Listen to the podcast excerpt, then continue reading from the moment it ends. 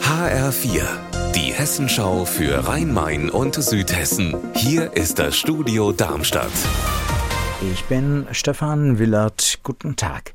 Die Lkw-Fahrer einer polnischen Spedition in Gräfenhausen an der Autobahnraststätte. Sie warten seit mehr als drei Wochen auf ihr Geld. HR-Reporter Wolfgang Hetfleisch ist an der A5. Wie ist die Situation aktuell? Also die Spannung ist schon ziemlich spürbar heute. Ähm, jetzt ist gerade rausgekommen, dass die Fahrer dem Fuhrunternehmer ein Ultimatum gestellt haben. Er soll jetzt wohl innerhalb der nächsten Zeit, der nächsten paar Stunden reagieren. Sonst, so haben sie gesagt, würden sie weitere Maßnahmen ergreifen. Gestern waren ja noch Forderungen der Fahrer über rund 100.000 Euro offen. Bewegt sich denn der Spediteur in Polen?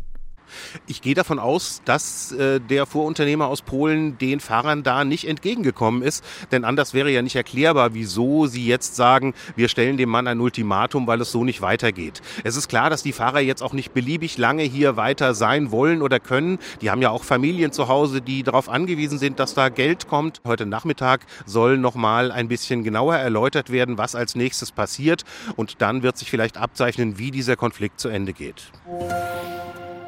Dorfgasthausrouten heißen acht Radtouren durch Hessen mit Traditionsgaststätten.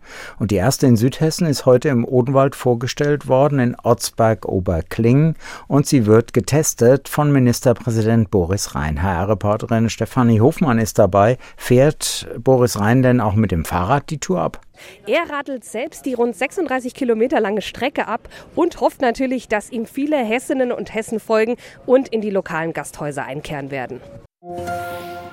Wird der Hessentag in Pfungstadt etwa abgesagt? Dieses Gerücht existiert. HR-Reporterin Petra Demand hat Bürgermeister Patrick Koch gefragt, wo das Problem liegt. Es geht darum, dass vor allem Bereiche wie Sicherheitsdienste und Sanitäter viel teurer geworden sind als ursprünglich kalkuliert.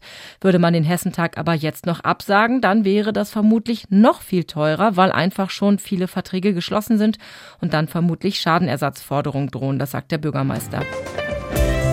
Unser Wetter in Rhein-Main und Südhessen. Eine Mischung aus Sonne und Wolken in Südhessen. Die Temperatur steigt in Frankfurt auf bis zu 19 Grad.